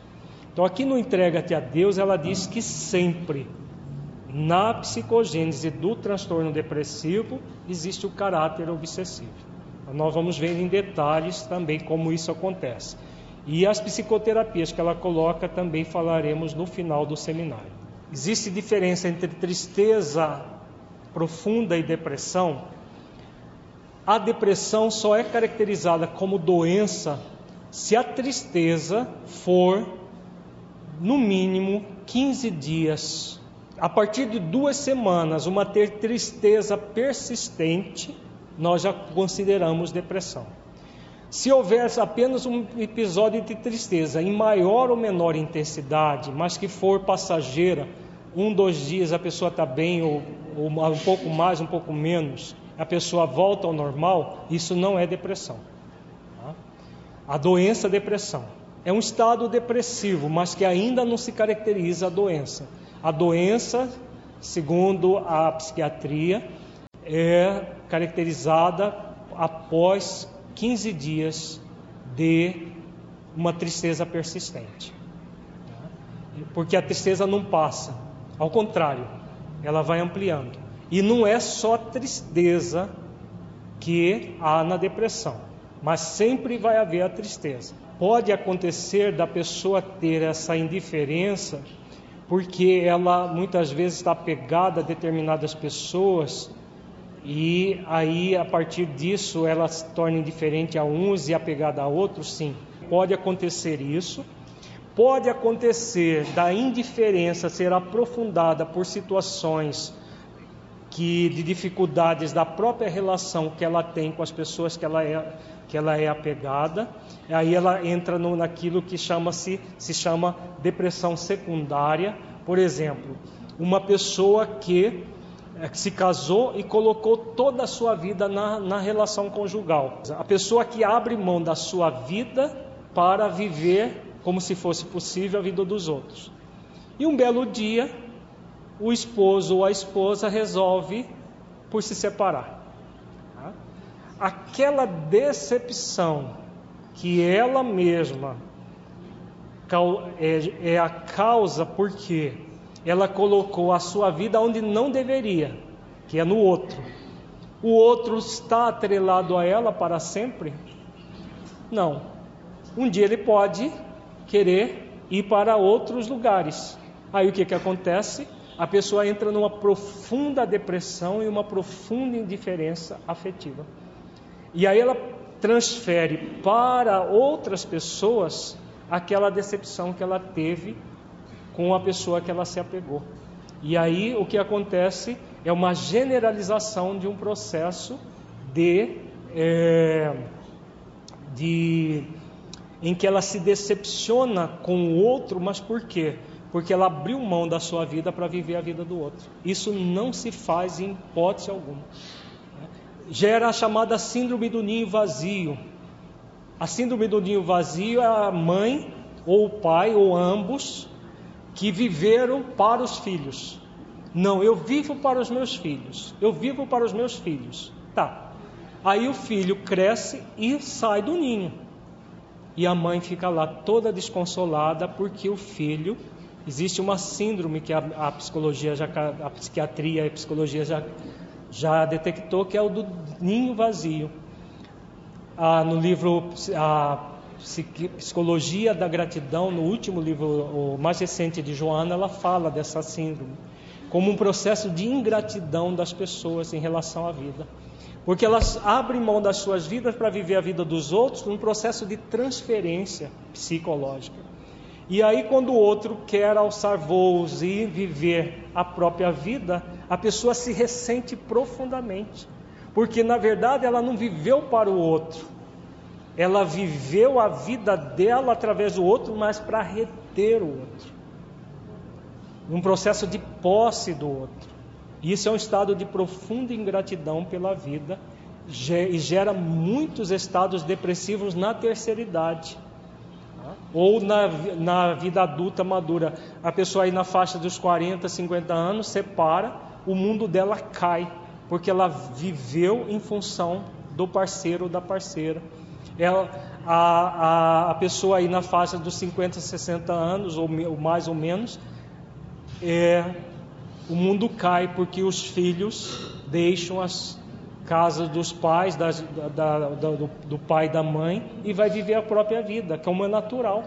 A pessoa sabe disso, mas ela vive como se isso não fosse acontecer. E alguns querem que os filhos se casem e, e morem na própria casa. E se, se não der para morar na, casa, na mesma casa, more do lado. Né? E tem gente que não suporta isso. Ela se sente sufocada e vai viver a própria vida. E, a, e o, o outro que quis reter entra num estado depressivo muito grave.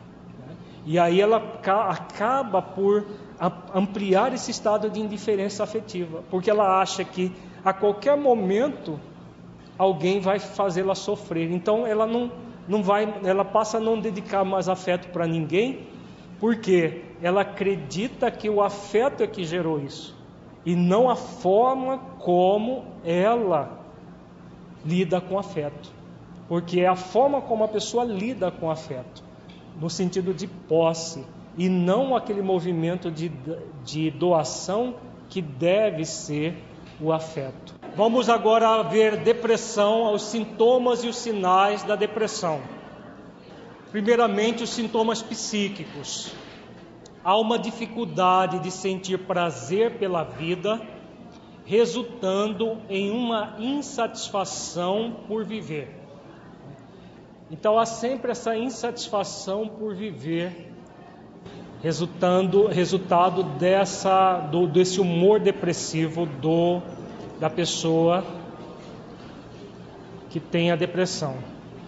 Sentimentos de tristeza ou vazio. A pessoa sente um vazio interior muito grande, acompanhado com a tristeza. Algumas pessoas chegam a se referir a um buraco que elas sentem aqui no centro do peito. Aqui no centro do peito, no nível do perispírito, do corpo fluídico do espírito, nós temos o chakra do amor. Como a depressão é um estado de profundo desamor por si mesmo, a pessoa inibe intensamente esse chakra.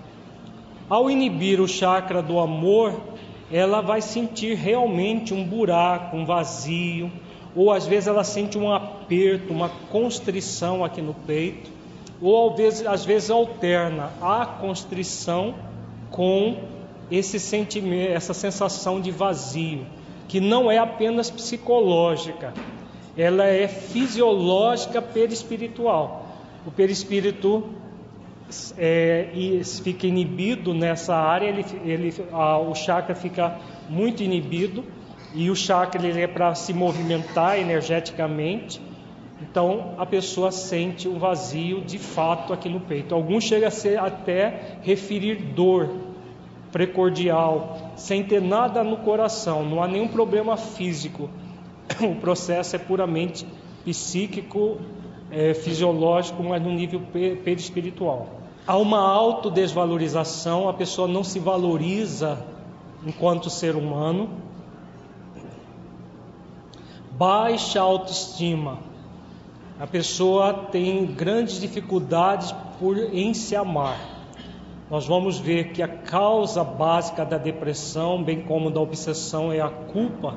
E toda pessoa que nutre sentimentos de culpa tem também uma baixa autoestima, porque ela não se sente merecedora do amor. Ela, é, ela sente necessidade ao contrário, de punição e não de amar e ser amada. Há um negativismo muito grande. A pessoa depressiva, ela está sempre se movimentando nesse negativismo. Se as coisas estão boas, ela diz: daqui a pouco vai acontecer, espera, vai acontecer uma tragédia para compensar algo bom que ela está sentindo. Se a coisa está mais ou menos, está vendo, minha vida é assim, só vai de mal a pior. Se a coisa está ruim, aí ela acha que vai virar uma catástrofe. Então, esse negativismo é muito grande, uma reclamação frente à vida o tempo todo também. Há uma desesperança. A desesperança é um sentimento que, quando surge, a situação fica muito crítica. Porque, como diz o ditado popular, a esperança é a última que morre. Quando ela morre, é porque a coisa está tá realmente muito, muito crítica. Então, a desesperança faz com que a pessoa não veja uma luz no fim do túnel. Então, junto com a desesperança, um desânimo também vai acontecer. Aquele desânimo que nós já comentamos. Então, a pessoa ela acha que sempre as coisas vão piorar. E aí acaba aquilo que nós chamamos de profecia autorrealizável. Por quê? Se ela acha que tudo vai piorar e o tempo todo está focada no negativo e que as coisas vão piorar, ela só tende a piorar, porque não tem como não piorar se nossa mente, se todo o nosso ser está voltado para essa piora. Sentimento de culpa. Todos os casos de depressão há sentimento de culpa, que pode ser mais ou menos intensa. Pode ser culpa objetiva ou subjetiva, mas normalmente há sentimento de culpa. Esse sentimento é tão profundo, é tão importante que nós vamos trabalhar especificamente a questão da culpa ao longo do seminário também. Da culpa e como nos libertar dela. O mundo à sua volta é visto de maneira cinzenta, como se ele usasse sempre óculos escuros. Essa é outra característica é, sugêneres da depressão. A pessoa vê literalmente o mundo cinzento. Ela sai casa, por exemplo, vê as árvores cinza, o céu cinza, as coisas cinza, porque ela tem uma autoilusão de que as coisas são assim. Ela sabe que não é assim porque não, não foi sempre assim na vida dela, mas ela tem essa impressão, como se ela usasse sempre óculos escuros e às vezes a pessoa ela se tranca dentro do quarto num lugar escuro e se ela sai do quarto escuro, ela usa óculos escuros para escurecer o ambiente externo, porque psiquicamente ela se sente nessa escuridão. Há uma redução da concentração, da capacidade de pensar e de tomar decisões. Então a pessoa ela ah, tem dificuldade por causa disso da, de memória a memória está intimamente ligada à concentração. A, a pessoa que tem depressão, ela vive esquecendo das coisas que tem a fazer, esquece de situações importantes. Por quê? Porque não se concentra. E se não se concentra, a memória, o cérebro não retém na memória aquilo que nós não nos concentramos. E aí, é claro, que ela tem dificuldade de concentração, ela vai ter dificuldade de pensar e de tomar decisões consequentemente a isso. Há uma perda de energia, a pessoa se sente desvitalizada, alterações do sono, insônia, hipersônia e sono não repousante, que nós já comentamos, hipersônia é excesso de sono. Às vezes acontece da pessoa ter insônia à noite e hipersônia durante o dia. Algumas pessoas em depressão, se deixar, ela dorme horas a fio, dias a fio. Tem exatamente o contrário, uma hipersônia muito grande, que é uma fuga psicológica ao próprio problema que ela sente. Alterações do apetite normalmente é uma diminuição do apetite, mas pode, quando a depressão está associada aos, aos transtornos de ansiedade, haver um aumento do apetite redução do interesse sexual, principalmente da libido, e aí a pessoa é, ela praticamente ela vai ter, como tem dificuldade da libido, as relações sexuais se tornam esporádicas ou praticamente nulas. E pode acontecer de haver somatizações. As somatizações são os processos de, do corpo muitas vezes gritar aquilo que está acontecendo no nível emocional. As somatizações mais comuns na depressão são a, a chamada fibromialgia, que é a doença da moda, e a, as, as alergias de modo geral, mas principalmente a, a fibromialgia. A palavra fibromialgia significa literalmente dor nas fibras musculares. E as pessoas que reclamam da fibromialgia, elas reclamam de, de, elas dizem assim: "Ah, doutor, é uma dor que anda. É uma dor que anda por todo o meu corpo". Por que, que é uma dor que anda por todo o corpo? Porque nós temos fibras musculares desde o couro cabeludo até as plantas dos pés. Então a, a fibra muscular em todo o corpo. E o nosso corpo ele foi todo programado por Deus para a chamada homeostase, para o estado de equilíbrio, de harmonia. Ele é todo é, projetado para isso. Para desequilibrar, todos os músculos do corpo e ficarmos com fibromialgia no músculo do corpo todo, precisaria de um processo muito intenso. E aí, por causa desses benefícios que o próprio Criador nos oferece, inflama uma fibra aqui, outra colar, e aí a dor anda, né? Uma hora ela tá, está com uma dor muscular aqui no, no, no braço, outra hora na perna, outra hora a, a, aqui no, nas costas, porque é, são as inflamações que acontecem pelo psiquismo negativista que a pessoa vive, ela acaba bombardeando as células do, das fibras musculares e gerando essas dores é, da, da chamada fibromialgia. A fibromialgia e depressão estão intimamente ligadas. Há um afastamento social que nós já comentamos, que é um, um sinal comportamental, a pessoa se isola dos seus entes queridos, se isola da, das pessoas de modo geral e pode chegar até ao nível do isolamento no próprio quarto. Pode acontecer crises de choro, a pessoa chora às vezes sem motivo aparente. Quando tem um motivo, os choros são desproporcionais ao motivo. Às vezes a pessoa chora horas a fio. Às vezes ela chora convulsivamente e pergunta-se para ela por que, que ela está chorando, ela diz que não sabe. É um vazio, uma, uma sensação tão desagradável que o choro é usado para como uma válvula de escape, mas que não não resolve, não ajuda. Pode acontecer de haver alterações psicomotoras, até por causa dessa debilidade de energia, a pessoa começa a ter dificuldade psicomotora, dificuldade até de pentear um cabelo, de é, fazer pequenas tarefas, vai depender da intensidade da depressão. Comportamentos suicidas, como nós vimos que na, o que caracteriza a depressão é uma, uma falta de vontade de viver, muitas vezes, junto com a falta de vontade de viver, há o desejo de morte. E muitas vezes também há o, o, o atentado contra a própria vida. Até em pessoas com conhecimento espírita, nós já vimos comportamentos suicidas. A pessoa tem a ilusão, eu já vi uma pessoa no nosso consultório dizendo que com ela seria diferente. Ela iria se matar e seria diferente, seria tudo muito melhor e que aquilo que está nos livros não aconteceria com ela. A pessoa chega nesse nível de autoilusão. O problema é só para os outros. Nós vamos ver por que, que isso acontece. Isso é, acontece por um problema chamado de privilégio, sentimento de privilégio. Mas nós vamos trabalhar isso nas causas espirituais da depressão.